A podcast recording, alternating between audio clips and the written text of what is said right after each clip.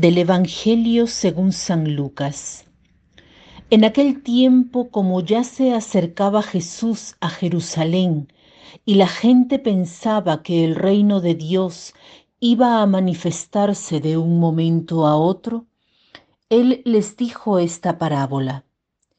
Había un hombre de la nobleza que se fue a un país lejano para ser nombrado rey y volver como tal. Antes de irse, mandó llamar a diez empleados suyos, les entregó una moneda de mucho valor a cada uno y les dijo, inviertan este dinero mientras regreso. Pero sus compatriotas lo aborrecían y enviaron detrás de él a unos delegados que dijeron, no queremos que éste sea nuestro rey. Pero fue nombrado rey y cuando regresó a su país, mandó llamar a los empleados a quienes había entregado el dinero para saber cuánto había ganado cada uno. Se presentó el primero y le dijo, Señor, tu moneda ha producido otras diez monedas.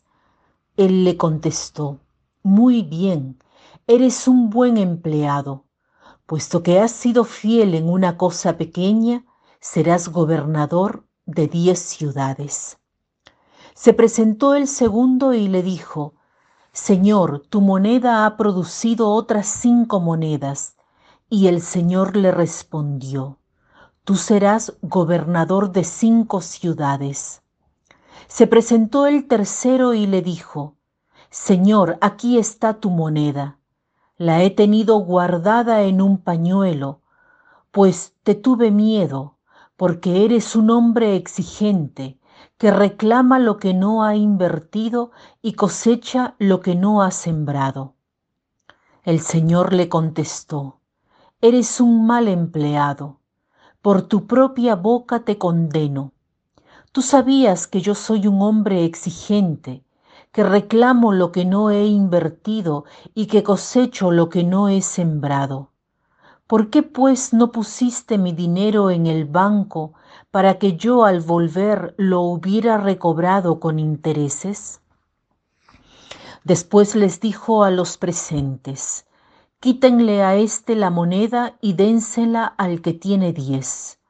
Le respondieron, Señor, ya tiene diez monedas. Él les dijo, les aseguro que a todo el que tenga se le dará con abundancia y al que no tenga, aún lo que tiene se le quitará.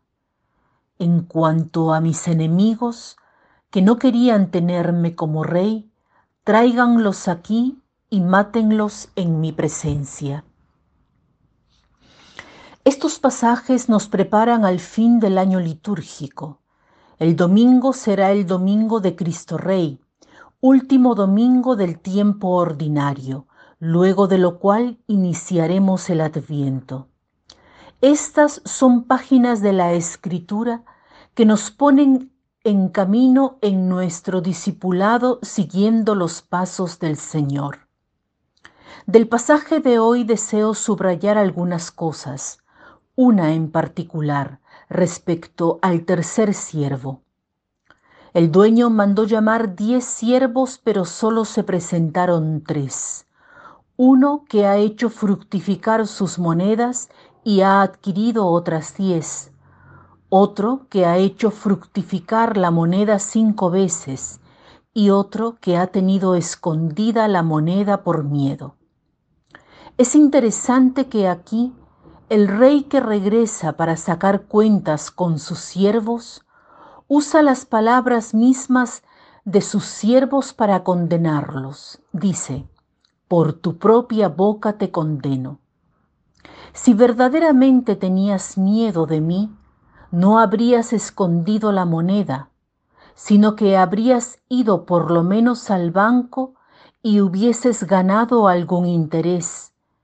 Porque si yo recojo donde no he sembrado, entonces cuánto más habrías buscado aumentar tu moneda. Este es un punto nodal de esta parábola. Al final no cuenta cuántos pecados hemos cometido, Podemos haber llevado una vida de pecado, pero si al final de nuestra vida nos damos cuenta de ellos y asumimos la responsabilidad y pedimos perdón por lo que hemos hecho, somos perdonados. Hay quienes hacen el bien por miedo, no es lo ideal, pero esa persona hace algo de bien, hay algo. La moneda ha adquirido algún interés. El problema son aquellas personas que han recibido algún don de Dios, pero prácticamente es como si no lo hubiesen recibido. Actúan con indiferencia. Es interesante porque el rey no juzga las intenciones. No sabemos por qué este siervo no hizo nada. No se nos dice el por qué, pero el siervo acusa al rey. Es como si le dijese, si tú fueras menos severo, habría hecho algo con esta moneda, pero no ha hecho nada. El problema radica en el hecho, en el hecho que no solo no hacemos lo que debemos, por el motivo que sea, sino que culpamos a los otros, hermanos, hermanas, Dios.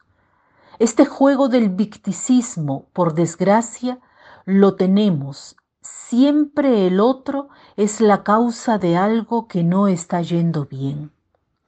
Es una anécdota que dice, es una anécdota aquella que cuenta que el marido come demasiado y culpa a la esposa por cocinar cosas muy buenas o que lo hace comer mucho.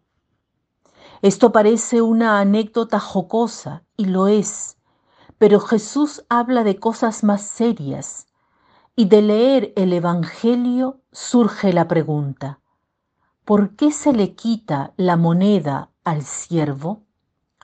Las monedas que Dios nos da no son nuestras, no es un derecho tener los dones de Dios, son dones que el Señor nos ha dado para crecer en el amor, para que haciéndolos crecer, poniéndolos a disposición de los otros, nosotros demos amor. Por tanto, el don nos es dado para que nos haga crecer en el amor.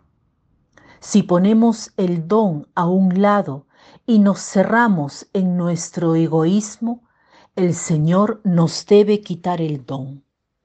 El problema no es Dios que toma el don, sino que el problema somos nosotros que pensamos que el don es nuestro.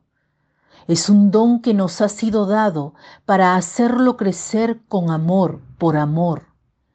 Este es más o menos el mensaje que se nos da.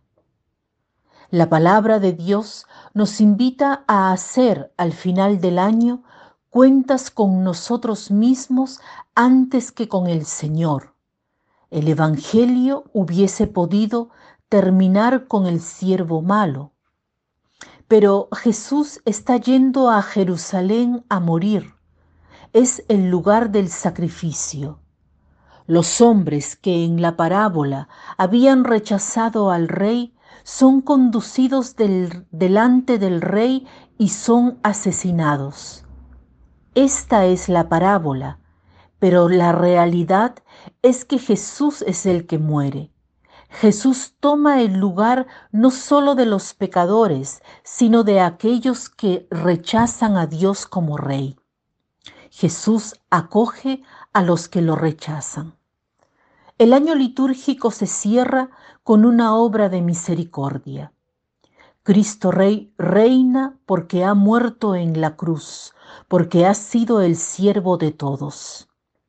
Podemos hacer el examen preguntándonos qué siervos somos, aquel que da fruto o aquel que vive a la sombra de sí mismo, siempre con la tendencia de autojustificarse.